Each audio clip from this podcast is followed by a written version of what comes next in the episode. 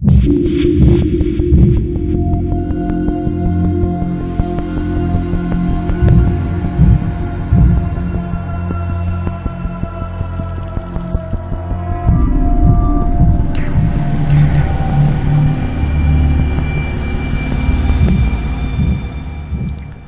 哈喽，大家好，欢迎收听由喜马拉雅独家签约播出的电影罐头。啊，反正我们是怎么说听起来厉害就怎么说，嗯啊，今天我是不能发出声音的鲍师傅，我是紧张老方。今天我们其实是要说一部影嘛，你不是不能发出声音吗？哦，就本来我们是想这一期节目是不是从这里开始就一个小时的那个盲音，对吧？啊这期这期节目就叫五十九分五十九秒，然后全部都是零波型的节目。但是后来发现这样做好像，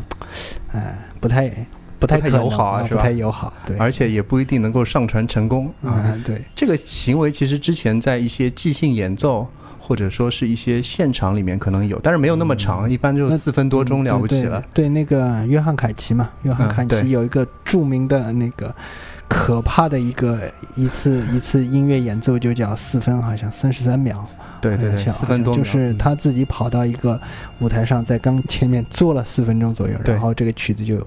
算是表演结束了。对，然后那个时候就所有在下面的人，其实就是一是非常的盼望，嗯，第二就是非常的好奇，也包括了一些焦虑和恐惧。嗯这个好像跟我们要说的片子的感觉好像还慢慢有点靠近了。实实际上就是这个寂静当中形成了一种压迫感，啊，无形的气场，对，可以这么说。因为他他所有的听众都非常的焦虑，不知道他要干嘛，嗯，然后对于这种未知的焦虑，让他们变得非常的焦躁，嗯，然后心理压力陡然增高。嗯但实际上，当时在这个现场当中，其实还有很多其他声音的，就是因为你没有了乐器的演奏，你可以听到这种各种环境声什么的。这个跟确实跟我们接下来要讲的这个片子，也就是《寂静之地》是有一个关系的。哎，这个开头我感觉我们没准备，竟然开的还不错，哎呀，真嗯天晓得了。然后，其实我这边准备的是我们的常规广告环节，嗯嗯 就是广告环节一直由我来说嘛。嗯啊，最近是有一件事情，就是我们的第一批有编号的罐头嗯已经送到大家手中了。这个也是嗯由我们就是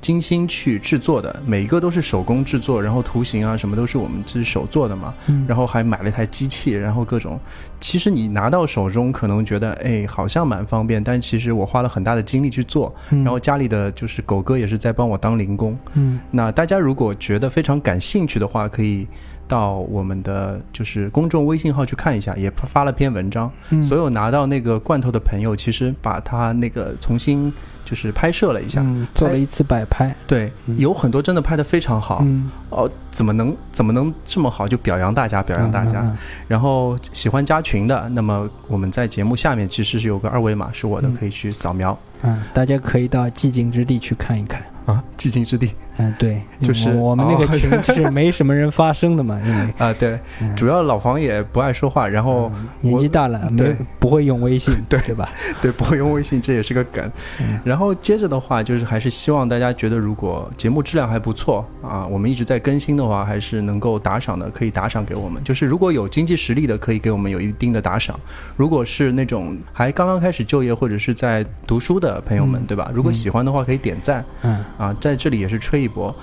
起个头前面已经起了嘛，其实是准备在这个大家都沉浸在这个十年大战的疲惫期当中，空虚当中，对吧就？是混沌当中，是吧？嗯，啊应该就是就是突然那种强大的情绪被中断的那种。哎，这个感觉我觉得是和那个电影中的一幕很像，就是当嗯他的那个同伴化成灰飞烟灭之后，嗯你去看那个美队的眼神，整个嗯就是空洞的，嗯，所有的超级英雄这个时候就瞬间没了感觉。哎，这一幕其实还是蛮很棒的还美妙的，对拍，的拍的还是蛮。这个我觉得才是很高光的一段。嗯除了这一段，就是那个灭霸那个归隐田园之后的露出的微笑，我觉得也蛮美妙的。哎，这这这个有点莫名其妙了。我哎，但是在漫画里面，他总是在巴厘岛种田，当然不是巴厘岛了嗯嗯，对，啊，又聊成其他节目了啊，所以我们就是做了一个并不那么艰难的选题来嗯，跟大家互动一下，然后这刺激一下大家。刺激二二零一八是吗？对夏天。然后今天要聊的其实就是前面也说了嘛，就是寂静之地。嗯同时去延展一下的是，如果你是一个在恐怖片当中的一个主角或者配角，那你要怎么样才能活下去？啊，对，啊、大概就这些内容。然后我们先从《寂静之地》的一些影片信息开始，老房可以帮我们介绍一下。呃，我们今天要讲的这个片子《寂静之地》呢，那是它是一部就是今年春季的，算得上是小爆款电影吧。也就是去年春季有个大爆款，就是莫名其妙不怎么吓人的逃出绝命镇，然后最后竟然还入选几个奥斯卡提名，这个是也是也是让人让我觉得醉了，你知道吗？但是这个片子呢，实际上可以算是比较纯粹的一部惊悚电影吧，嗯因为它并不算纯正的恐怖片片，它没有那种嗯特别夸张的肢体和血腥镜头出现，这嗯也是他得以在中国上映的一个主要原因吧。呃，这部片子呢，首先它很短，它符合希区柯克对电影的这种要求呢，就是在膀胱的忍受能力之内，它只有嗯九十分钟。嗯呃，它它这样的话，它实际上的播放长度，我估计也就八十多分钟吧，很字幕什么。哎，很快就能看完了。嗯然后呢，这个片子呢，是它就是投资很少，回报率很高，嗯是属于那种制片厂特别喜欢的那种类 电影类型，就是回报率高嘛。嗯它的那个投资呢，只有一千七百多万美元，嗯然后两个月以后，它在北美三月份就上映了。然后北美两个月里的票房就已经达到了一亿六千万，那嗯个北美就已经把票房都收回来了。然后呢，这个全球票房就是除了中国以外嘛，因为嗯它才刚开始上映，然后它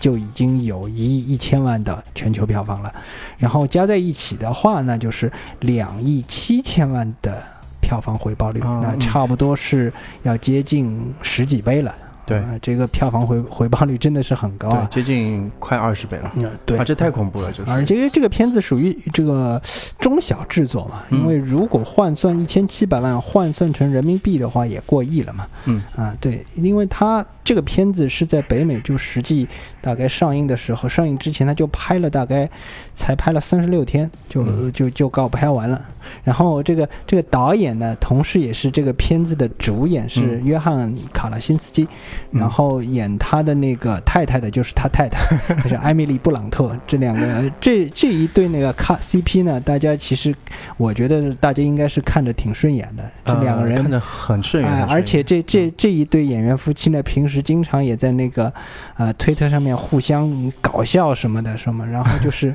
这个卡拉辛斯基呢，又是那种什么。嗯，这种每天都是在变着方子夸自己的老婆夸妻狂魔那对种，说啊护妻狂魔加夸妻狂魔这一类的。然后呢，其实这个片子它原本是不想演的，嗯那当当然，首先他收到这个邀约呢，是作为一个演员了。然后嗯那个当时那个他现在签约的是爆炸贝的公司，就是呃白金沙漠公司了。这个公司从开始到现在，经常拍一些评价很低的恐怖片，像什么翻拍版的《鬼哭神嚎》啊，什么。什么？还有那个什么《死亡占卜一》《死亡占卜二》这样的片子，嗯还有就是《人类清除计划》一二三这个这类片子，就属于 B 级制作一类的东西。然后就是拍接拍一些这种大尺度的电视剧什么的。然后卡拉辛斯基呢，他原本是在拍这个白金沙丘公司的一部电视剧，就是《杰克瑞恩》。这也是根据汤姆克兰西的那小说改编的一个电视剧了。它这个也是在今年上映的，二零一八年上映。啊、这个电视剧呢，也也因为是连续拍，也挺花时间的。他原本不想再接这个片子了，然后他又听说这这个是恐怖片，然后就觉得兴趣不大。嗯嗯，然后那个这个制片人就忽悠他，他说：“哎，这不是恐怖片，我跟你说，啊、这你不要被那个剧本上的字，因为他们把剧本寄给他看了一下这个类型，他就不不想看了，你知道吧？啊然后制片人就跟跟他说：‘你看一下，你看一下，你为为啥要看一下呢？就是说他他制片人跟他说，这部片子实际上只是讲一个不能发出任何噪声的家庭的故事。’嗯哎哎，这样这样一想，好像卡拉辛自己感兴趣了，嗯。然后他就飞速的看完了剧本，因为剧本其实没多少内容的，嗯。因为原先这个两个编剧也也是很牛逼啊，就是他们想创造一种前所未有的类型，所以原先最初稿出来以后，这个剧本只有一句台词的对白。就是只有一句话，剩下的全是靠画面和声音进行叙事。当然了，这个这个最后没有通过，还是写了一些对白，但是对白的量应该不是很多嗯啊。而且呢，这部片子本身也是反其道而行之，因为我们看那个惊悚片也好，恐怖片也好，这里面的主人公动不动就哇哇大叫的，叫对吧？啊就是啊啊这种声音，嗯嗯啊啊的这种声音是少不了的。嗯。然后就是反倒作为一部恐怖片，这部片子是没什么人发出太大的声音来，嗯，因为它是设定如此，而且这个设定也算是简洁有力吧。对哎，对对。然后宣发也好做，然后鲍师鲍师傅这个时候可以哎讲一下当时他看那些物料的时候的那些状况。啊，对的，因为这部片子我其实对恐怖片首先没有太大的兴趣，嗯这是我对恐怖片的感觉嘛。嗯。然后呢，就是因为要做这一期节目，也是这样的一个由头，然后就看了一下这次的物料。嗯，看了这次物料，其实它分了，就是分了三个片，就是啊不同类型的哎。trailer，不同类型的 trailer，而且它把那个高概念表现得非常好，嗯。就是你所谓的不能发出声音这一点，嗯它表现得十分的好，因为嗯整个影片当中，它就是会有各种桥段，比如说走路，它要先倒沙子，然后一步一步，先铺一个沙子的一步一步的路，然后他再嗯。走上去，嗯。这样的细节会有。嗯，然后还有一些就是说，就是他妻子在浴缸里面嗯。有一个手伸出来之后，他虽然很害怕，但是又不能发出声音的这样的桥段，就整个片子它围绕着这个点非常的巧妙，嗯。或者说我会感觉整个影片呢，它能够把这一点表现得非常的突出，嗯所以觉得这应该不是个雷。嗯而且这是一点，第二点就是说，其实我在影院去看电影，就是看恐怖片这件事情上，应该是没有经验嘛。因为之前我跟老房去去看了《普罗米修斯：异形》嘛，其实嗯里面也没有异形嘛，对所以其实这个也不算是个恐怖片。对，呃，所以我感觉到电影院去看恐怖片，而且他又把声音这件事情呃非常突出的情况下，嗯很值得去体验一下。嗯因为在最近我就是 Xbox 升级之后嘛，嗯就是很多游戏，特别是那种那种沙盒类的游戏，嗯它对声音的优化之后，你会有那种环境声场。就像你所说的，声音没有或者有之后，它会产生一种氛围，嗯就像在电影院里之后，你会产生一种莫名的氛围感嗯出现。就比如说音频、音高那种东西，会让你觉得紧张嗯或者不紧张。如果是一个比较好的听的话，我觉得这个体验应该是非常不错的。嗯，所以我突然之间就觉得，嗯，这部片子要去看一下，嗯大概就是这样一个变化过程。还有那个说到声音，尤其在嗯惊悚片和恐怖片里面还是非常重要的。嗯因为我建议大家做一个反向的测试吧，就是当你在看一部某些恐怖片的时候，你把所有的声音都关掉，你试试看，嗯，然后你会发觉恐怖感骤然下降，然后大概要至少要下降到一半以上，然后你光看画面，它给你形成的那种恐怖的压迫感就会非常的低。嗯你光看画面，由于没有环境声和声音的东西和它在里面做的一些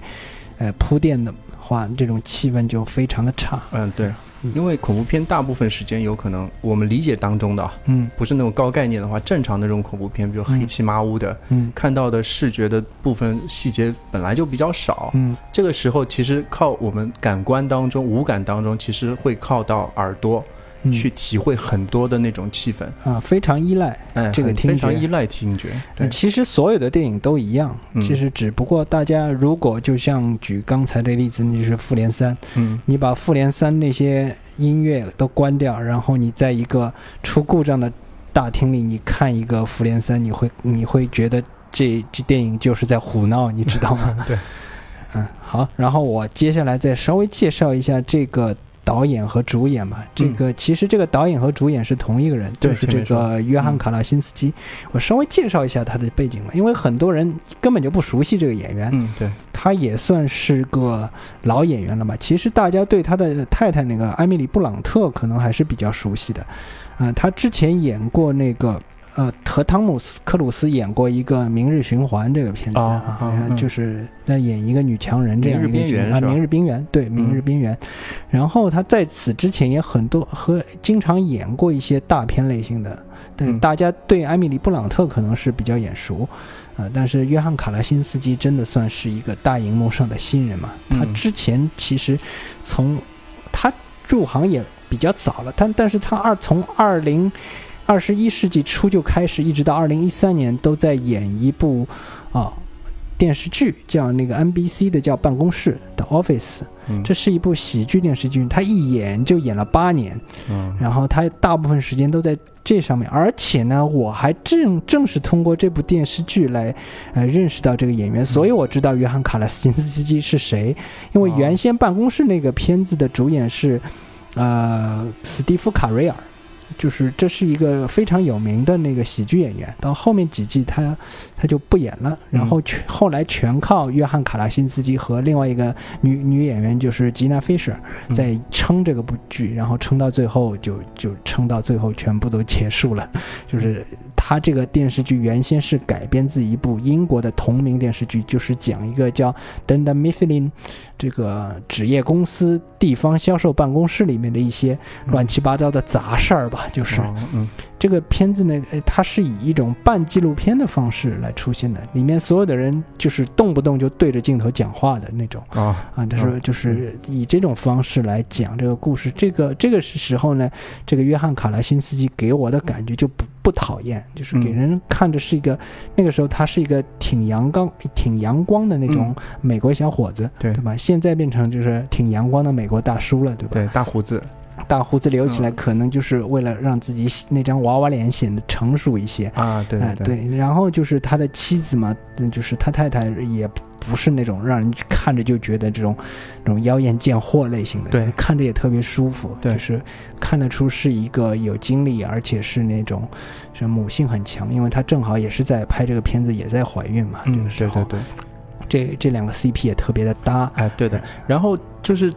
在恐怖片当中，其实我们的主角嗯，他让人不讨厌这一点，其实也蛮重要的、非常重要。非常重要，因为你会对他产生共情的那种感觉，你会嗯关心他的死活，你会为他捏把汗。嗯。如果他是一个妖艳贱货或者是一个避而去的话，你就是觉得死去吧，你赶紧不不早死啊那种。啊这种狗男女一多嘛，然后你巴不得他们赶快去死，然后他们的言行一旦出格的话，你就这个片子就变成看不下去的那种了。哎，对。但是有专门这一类恐怖片，就是看这种血浆片。啊血浆片，嗯。看这种狗男女被一个什么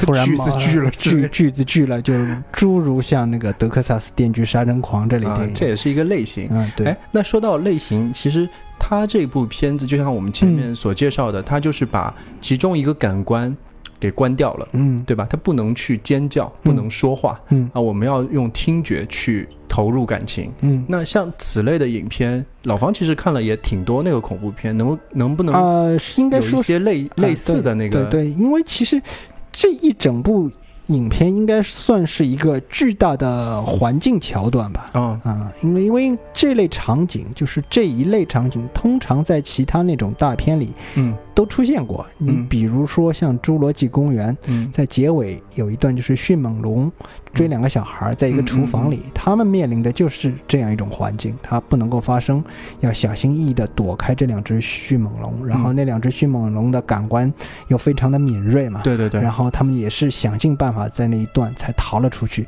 最后他们逃出这个厨房的时候，大家紧张的心才终于放下来。那这是那是真的，那这是其中一段嗯对，呃，它还有一个还有一段呢，其实就是呃再早一点的那个《沉默的羔羊》，嗯呃，也是最后一部分，就是我们的主人公就是克拉丽丝·斯塔林进入到野牛比尔的一个地下类似于墓穴一样的地方，实际上他是关了一个人质，他要去救那个参议员的女儿嘛，然后他在这个环境中，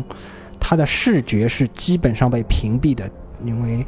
这个时候，因为我们也知道，这个时候我们知道的是也由比尔带着一个夜视仪，但是克拉丽丝·斯塔林是啥也看不见的。嗯他就在那个几乎全黑的环境当中，最后还是涉险过关了。然后这一个部分跟这个波就是就像鲍师傅刚刚说的屏蔽感某一个感官这一段也是嗯特别像的。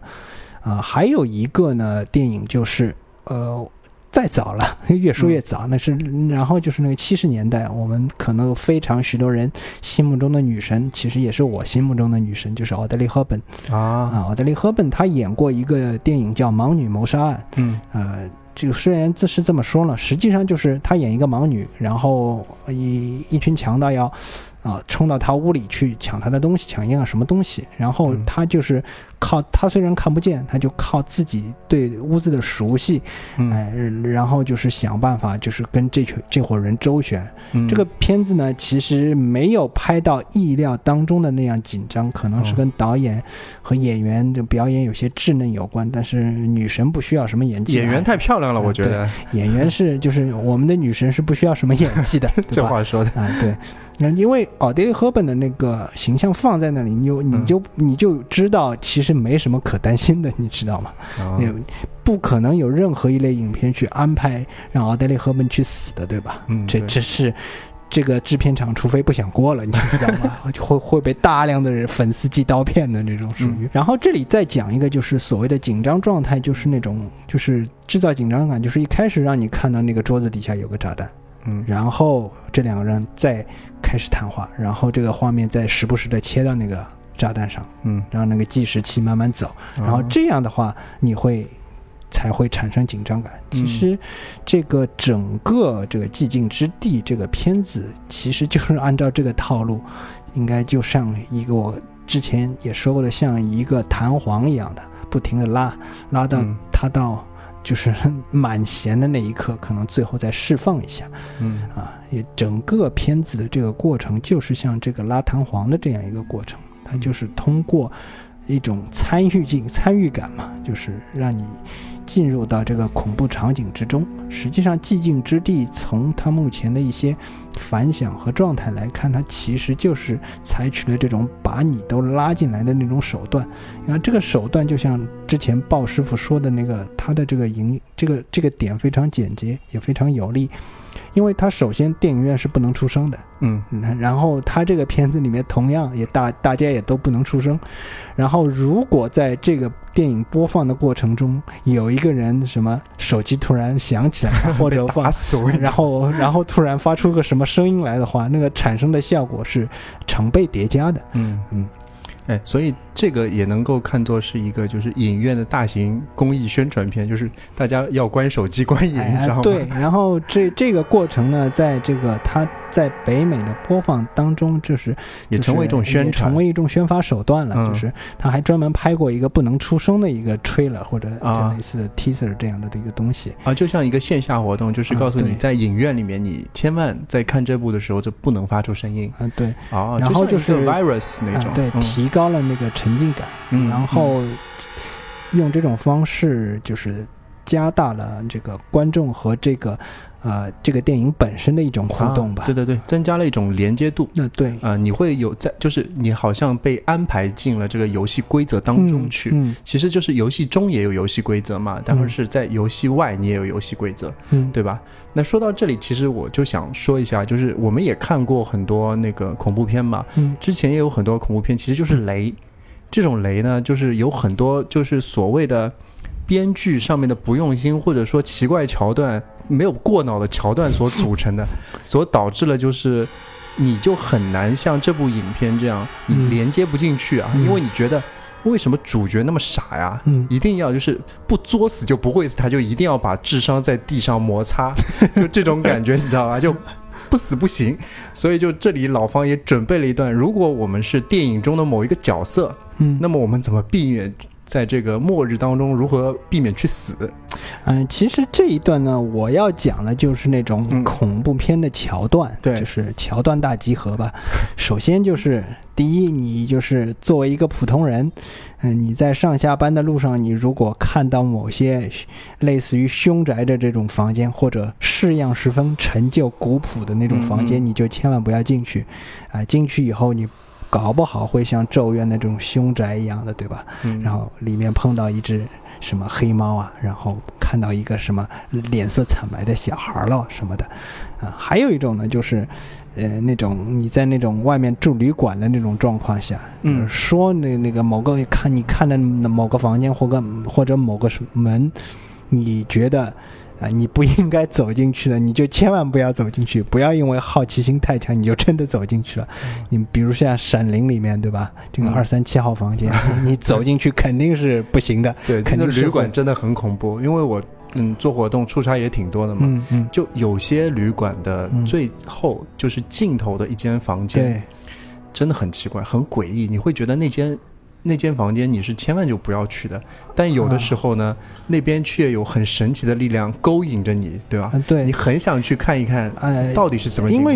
旅馆就像史蒂芬金在那个《闪灵》小说原著里，他嗯也就直接就说过的。他说，旅馆这种地方，你说嘛，人来人往的，对吧？嗯然后就是历史越悠久的呃旅馆，就是人流量就越大，然后奇怪的事情也就越多。你你也说不好这里会发生过什么。就但是有一些从我们这里啊，我们不宣扬迷信啊，但从从那个所谓风水的角度来讲，什么？走廊尽头的最最后一间房间那种东西，你就是你能不碰最好不碰。对，还有别人有一种说法，你真的万一要什么住进去的话，你嗯你迫不得已的话，你进去先先去就是拉一下敲敲门啊，敲敲门，嗯还有拉一下抽水马桶，对对吧？就是把那种那种东西全部都冲走。嗯嗯，或者实在不行，你就就是随身带点辟邪的东西，对吧？就进去以后，就是先做一番类似法事一样的东西，啊，这个也是安排好。在中国旅馆你要存活下去的一个方式。如果你嗯不幸好奇打开了这扇门，而且不幸好奇就住满了，啊，你一，定得住，哎，那你可以以这么做，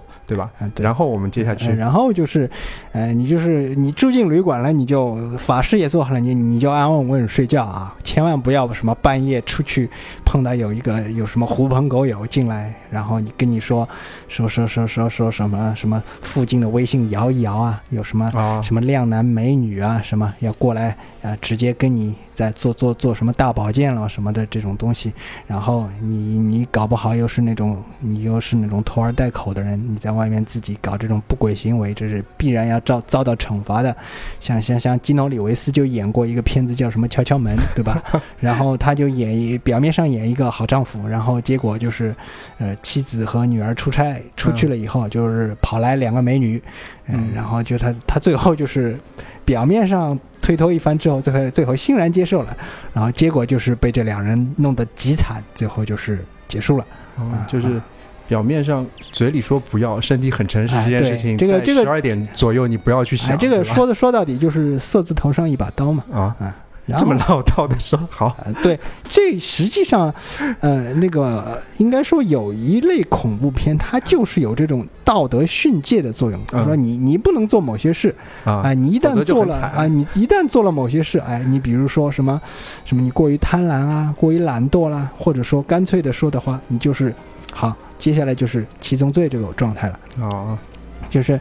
你那个平时为人呢，你你还是要做做做的各方面还是要稍微端正一点，你三观还是要正一点，因为你不知道哪一天会有一个像七宗罪里面那样的人，对吧？说由于你的某些对你进行惩罚，对吧？对你进行惩罚，这个真的说不准的，好吗？嗯有你不知道，因为你就是像尼采说的嘛，当你在那个深渊边散步的时候，嗯深渊也在你旁边看着你嘛。嗯啊，虽然他不是这么说的，对，但实际上就是意我的意思就是说，你也不知道周围都是些什么样的人，对吧？大家都生活在这样一个什么人心隔肚皮的那种状态，所以呢，虽然你平时可能觉得自己做点坏事没有什么关系，但是说不定某天就是报应就突然上门了，对吧？嗯所以大家头上还是悬着一把达摩克里斯之剑比较好。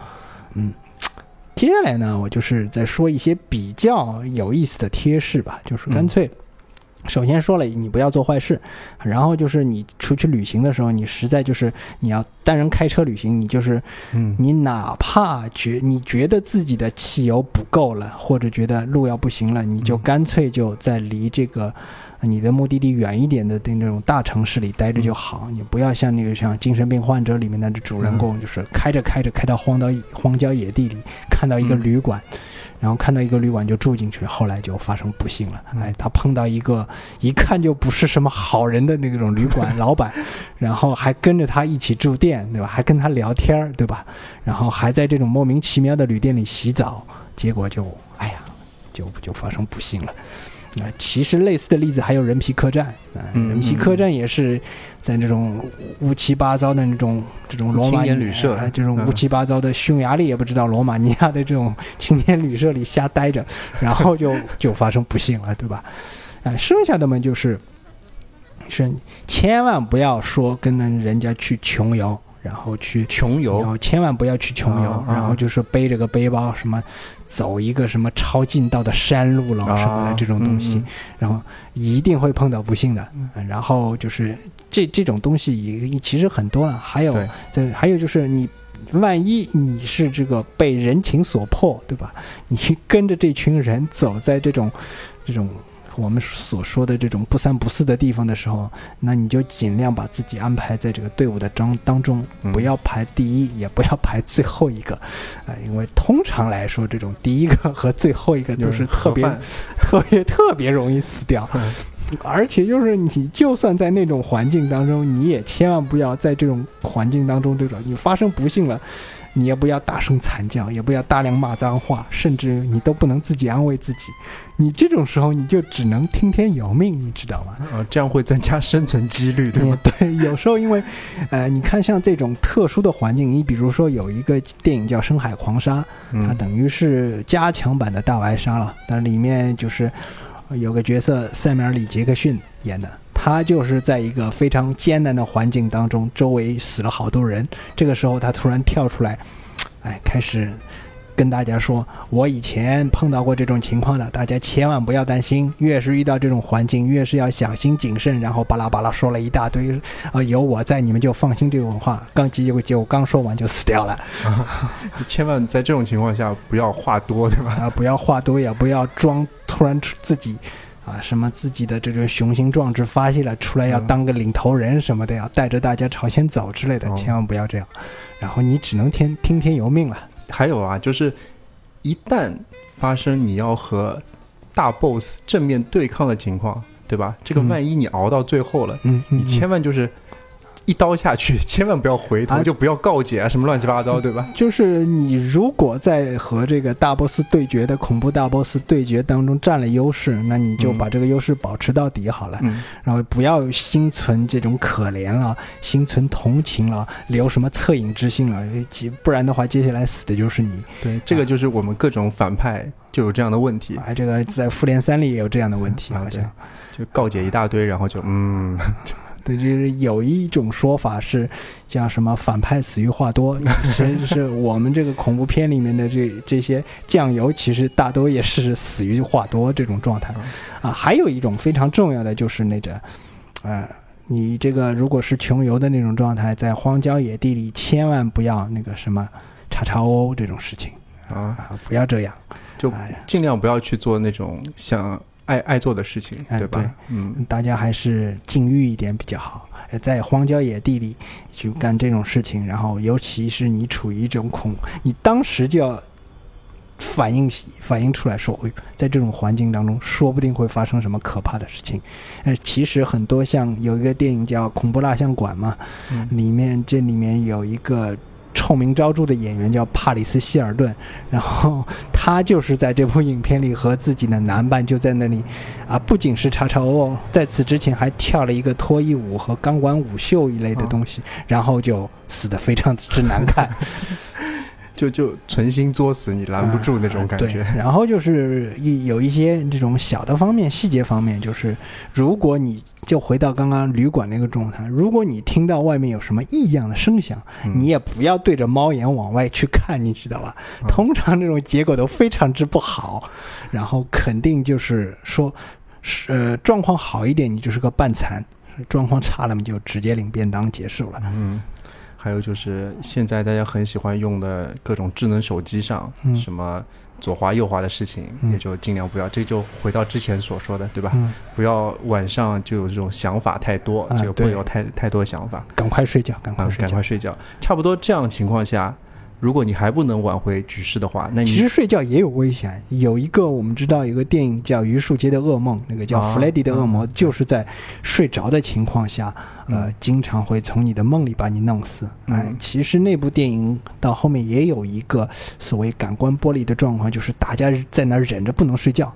啊、啊这个状况其实也挺痛苦的，因为你、嗯你一旦睡了，然后这家伙就钻进来了，呃，有点像《乔乔》里面那个死神十三，啊，哦死神十三嗯在梦里杀死你的那个替身。嗯，对，哎，乔乔，我们什么时候说一期？哎、这个感觉要快凉了，因为八月份乔乔是有单独个展的嘛，就嗯。Jump 五十年，哦。在在六本木有个展，我特别想去看。好好。啊，又扯远了。好，嗯回来一下啊，嗯就是说了这么多，如果你还没有办法觉得自己胜算很高的话，那你就找一个长得最像主角的，你把他弄死，嗯 这样你就可能就有主角光环，说不定还能够今晚吃鸡，对吧？啊，对，实际上像那个这类恐怖片的那个编剧过程呢，就是主角可以坚持到最后一幕，但是嗯最后一幕能不能存活下来，这实际上也可也也不可知定，也不 不一定看编剧的心情。就嗯通常这类片子的编剧，他因为他是有套路的嘛，他嗯根本就不在乎主角是不是最终活下来，这一点其实不重要。他的重重要是展示那些那些套路，就是我啊刚刚的说的那一连串套路。然后呢，就是如果他用心一点的话，前面那些套路的链接能够形成一些压迫感。嗯然后就是如果他不走心的话，就是走肾或者走肉、走血的话嘛，就是我们看到各形式各异的这种血浆片，血浆过程啊，什么拉肠子了，什么砍头了，这种都不稀奇的。像像像什么死神来了，或者嗯像那个电锯惊魂这一系列，都是走的这一路线。其实。那、这个系列的第一集都还是算过得去，它的套路链接上还是有点新意的。嗯，对你刚看到那个概念出来嘛，嗯它也算是个高概念了呀。哎，其实尤其是像那个呃《电锯惊魂》，它就属于比较那种老嗯套的道德训诫那一类的。啊然后因为因为这里面的主人公一开始就是在生活当中有一些呃恶习之类的，然后这个被这个电锯挑挑中了，嗯然后就是对他们进行这这方面的处罚，然后你必须在痛苦中寻找自我救赎。然后嗯这这个又回到我们之前的，你这个人做人还是要要担着点儿，对吧？对那说了这么多，其实就回到这个生活当中去啊。嗯其实我们很多时候也是，我也是，我觉得看恐恐怖片这件事情啊，就也算是作死的一种行为，就是 就你你就是就是类似于要体验作死的感觉。啊但是并不是说你看恐怖片真的会作死，但是有一些录像带你千万不要去看。这里就说到那个恐怖录像带的事情。哎哎，对，哎，老方，你其实看恐怖片还挺多的吧？嗯，对什我有么东西我有一段时间看的特别多。嗯，你可以给我们介绍一下。嗯因为因为最早是那种特别小的时候听别人嗯说恐怖故事嘛，嗯，对然后就是大家一群人挤坐在一个什么小房间里，然后开这个灯。听那个年长的一些人说一些恐怖故事，啊然后当时就觉得特别刺激嗯。啊，主要还是寻求刺激。然后从那个时候，哎，其实你记得吧？我们小时候其实，我们小时候经常会断电，嗯，就是有季度性的停电，对所以那个时候都是用蜡烛的，对而且那个气氛就变得特别好，在夏天的时候。嗯然后我们还有一个长我们十岁的大哥嘛，经常跟我们讲一些恐怖故事。嗯从那个时候就是被带入坑了，对吧？啊，对，其实我一直在看恐怖片，就是想找到当时的那种感觉。啊，嗯，后来渐渐大了以后嘛，就是，呃，有电视机了，或者说有录像带这种东西了，后面就看过几部那种给我感触算是比较深的那个恐怖片嘛，其中就是。其中一部就是在那个闭路电视里面看的，就是《异形》第一集。嗯嗯啊，那个真的是很吓人，因为整个整个当时因为世界观刚刚形成，然后这一类东西又没见过，我是知道有宇宙飞船这类东西的，但是异形这个东西，这个整个过程，你就是你面对一个未知的这个东西，你又完全不知道它是什么，你也不知道面对它应该怎么办。嗯那里面那群人好像是什么办法都想过了，但是仍然逃不掉一死，然后哦那种那种感觉是真的是非常吓人。哦，那个打击感肯定还蛮强的。嗯，然后呢，就是另一部电影呢，就是、呃叫《苍蝇》，嗯，苍蝇。Fly，就是、嗯其实我当时是看了两个版本，嗯，因为它也有很多版本，不其实它有一个五十年代的版本，对我看的是那个五十年代的版本，哦，然后然后我又看了这个八八十年代的那个大卫柯南伯格重新翻拍的那两个版本。呃，应该说各有各的精彩吧。我当时觉得，甚至于我觉得那个五十年代的那个过程，五十年代的那个版本还更吓人一点。哦，呃，因为但虽然他的那种特效都做得非常差，他但是他把这个一个科学家不停的这种寻求，嗯，这种解脱的这个办法，然后又找不到这样的办法，这个过程，呃嗯。体现的我觉得比那个八十年代的那要好一点，因为那个、嗯。那个到最后八十年的那个版本就看着就实在感觉太恶心了，嗯。呃恶心的我掉皮嘛哦就是。嗯就是掉皮，然后它就是让我的那个消化系统产生了严重的不适感。嗯嗯，但是那个五十年代的版版本看到最后，我还觉得，嗯、蛮揪心的。但是看后面那个苍蝇，又纯粹就是觉得恶心。哦，这其实就是两种不同的那种恐怖的心理打击吧。嗯一种是像类似于血浆片或者那种剖来剖去的，就是把你弄得五脏六腑抛出来的片子那种、嗯这种类型。嗯，还有一种类型其实有点叫惊悚，就是比如说是五十年代那个就偏惊悚一点，对吧？但。是实际上后一个版本应该它有其他的用意在里边，但是嗯我就是看的，因为它那个形象实在太太恶心了，你知道吗？就是我看着就是长时间看着就觉得非常的不适，你知道吗？并不是说他故事编的不好，就是看着非常的不适，再加上这个演员，他他在变身之前也不怎么好看，你知道吗？嗯，我还记得嗯黄头发的，嗯就是嗯，长得蛮粗糙的一个呃，人。对 然后呢，他就是到后面就是慢慢的就真的变成了一只苍蝇一样的东西。嗯嗯然后你又你你并不知道这个片子他这么做想表现什么，嗯、但用现在话说就是克苏鲁嘛，嗯 现在是什么东西都可以克苏鲁，我也是醉了，就是。嗯，然后它更多的是体现出一种那种虚无主义的气息。嗯这个人呃不知道为什么会变成苍蝇，这是出于他自己的本意做实验嘛。嗯然后实验到了最后，你也不知道他变成这个这个，就是说整个这个电影的意义何在？好像没有什么意义。就是不可名状的嗯那种灾难啊，就是的确这么说来，其实有点克苏鲁啊，嗯，对吧？就不可名状的，然后很奇特的一些遭遇。那还有什么片子对你来说然后？就是，然后就是就是就是看那个《咒怨》咒怨，嗯，哦因为这个《咒怨》就像我刚刚说，它整个电影包括几个续集，它所有的环境都设置在我们的日常环境当中。嗯那个其实看的时候代入感还是很强的。那嗯动不动就是床底下啊，什么阁楼是阁楼上面啊，然后睡着的时候有什么东西在挠啊之类的东西，嗯嗯，然后就是那种始终摆脱不掉的那种阴影，阴影、阴魂不散的那种感觉，就特别强，就是好像你怎么做都摆脱不了这个可怕的东西一样。嗯，嗯但是，就是他在他在吓人上是做的非常到位的，这嗯可能是最后一部吓到我的电影了。哦，后面之后也没有再往哎招，魂这种的，像招魂，我其实看了有些桥段，还是觉得蛮吓的。招魂，我应该说他把一些日式恐怖片的那种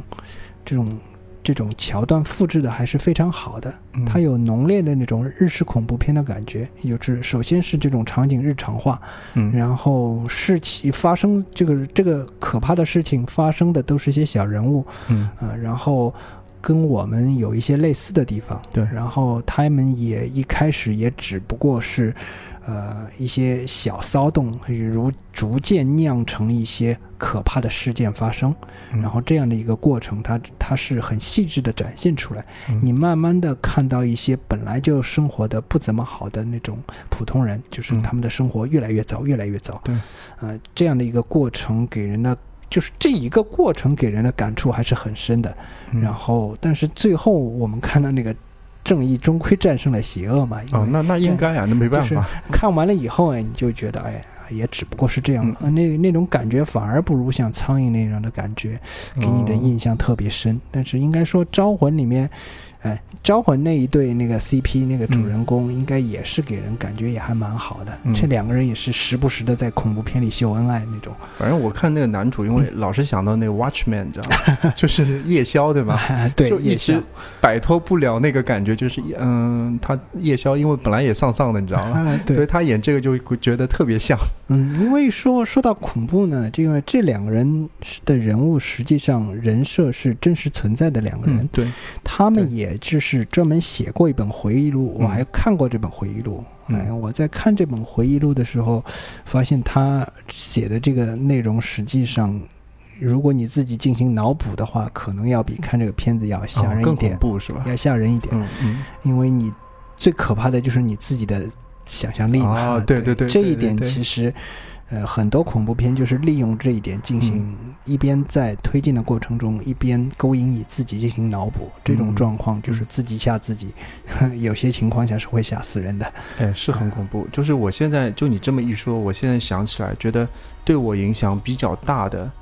恐怖作品啊，嗯其实是《怪谈》，嗯，很怪啊，那就是日本的那本《怪谈》嘛。嗯，小泉八云写的，对吧？它每个故事大概很短，两三页嗯就，结束了。对，但是他说的那个故事，你就是细思恐极那种感觉，也没叫细思恐极，你会觉得嗯就是萦绕在你的心头，挥之不去的对那个那种感觉。就是会想，哎，为什么为什么这样？嗯就觉得那种感觉可能对我来说是有点深刻的。嗯但其他的话，就比如说我看那个《招魂》的时候，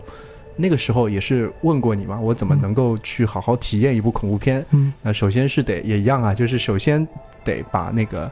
所以窗帘拉起来，嗯不要是个白天的那个环境，嗯对吧？然后不要点外卖，当中不要打断你。嗯然后呢，就是把声音尽量开得非常响，嗯，就是到到你耳朵承受的程度就可以了。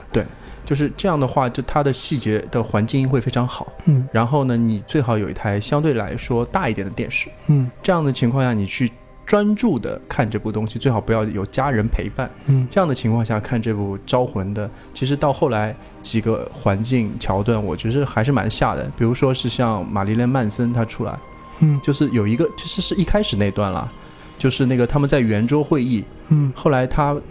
老婆就是回就是在脑中嗯看到了那个 Manson 要去抓那个男主角的那一段，嗯我觉得那个蛮吓人的。后面就也还好，这个人其实不是曼森。，对，只是说他那个画的妆容妆容嘛，对妆容就是曼森 曼森妆嘛，嗯。特别有意思。然后这个这个修女，她以后会有一个专门的独立电影。我醉了，她就是把那个娃娃安娜贝拿出来做了独立电影，还要把那个修女拿出来卖一卖哎嘛，，对对，就是所招谓的魂宇宙。召回宇宙，对吧？但是你想呢，这类片子不吓人的另一个原因就是，它一旦进入这种宇宙的状态，要破梗了吗你就觉得这个感觉就不太好了，嗯它变成一种恐怖式快餐的那种东西了。哦，当然了，他在这方面，他有一些段落链接上还是做的可以，但是就像我说的，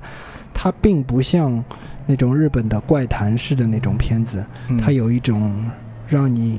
细思恐极，然后你总是在一种不经意的状态下会想到这样的一个故事，这种东西，嗯。它没有这样的嗯能力，它没有这没嗯有这种直给的，嗯对吧？对，它更多的告诉你的一个故事是世界上可能会有怪物，但是、嗯，有这些东西的啊发生但，是嗯，怪物总会是被打败的。嗯然后像这种日本的这种恐怖片，就是有怪物出现，然后你无能为力，嗯。然后你只能任它鱼肉这样的那种感觉，那种绝望，那种特别丧的虚无主义在在里面。哎，我还这里再补充一下，我觉得一部还不错的啊，嗯。就是那个我之前看过《鬼影实录》，《嗯鬼影实录一》吧，嗯。呃，我嗯觉得还是蛮好看的，还还是不错。因为首先它可能是一开始是使用了那种就是计时的那种拍法，嗯。呃，镜头特别糙，嗯。但是你有那种第一人称沉浸感在里面。嗯对我觉得那个给我的影响还是蛮大的。嗯觉得还是一种很新颖的形式，但后来也出过很多很多这样的，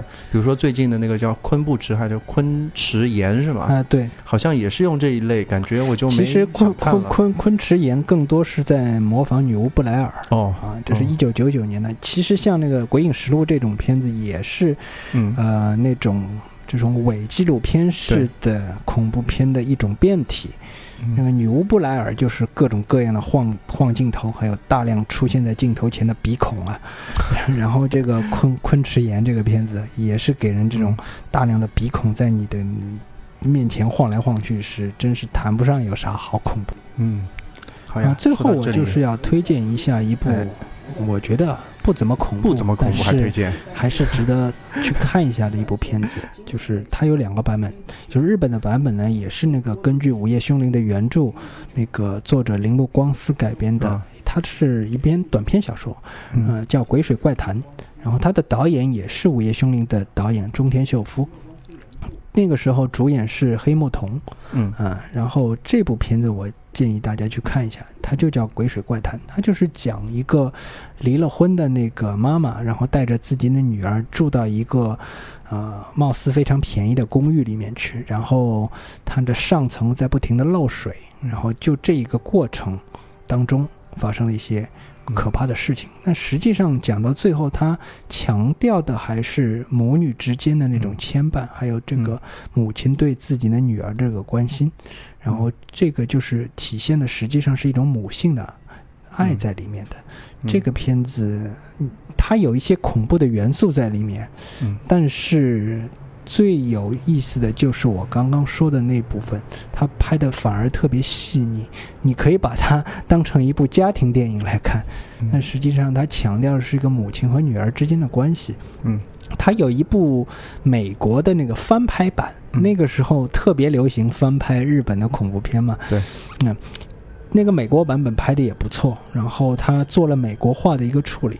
呃，它也叫《鬼水怪谈》。也是完全一样，大家可以看一下对同一个题材，日本和美国的这个两个导演的这种，呃，对这种同一个题材的这个如何处理。它嗯那个翻拍版，它非常可贵的把握的也还是这个母亲和女儿之间的那种关系。那个片子的主演是珍妮佛·康纳利，哦啊嗯啊我觉得这个演员演的也非常好，包括他，甚至于我觉得他还跟他跟黑木瞳还有一点点像，因为黑木瞳是 我非常喜欢的一个日本演员。嗯嗯嗯，这部片子其实你记得吧，在你家放过，哦其实我们一起看过。啊，我反正脑中就记得那个在漏水的场景，对还就是感觉就是楼道里面都湿哒哒的，对那个感觉就是那部片子嘛，嗯对吧？对，哎，好的，那这里其实呃也差不多。然后呢，希望大家在听完这个节目之后，如果有什么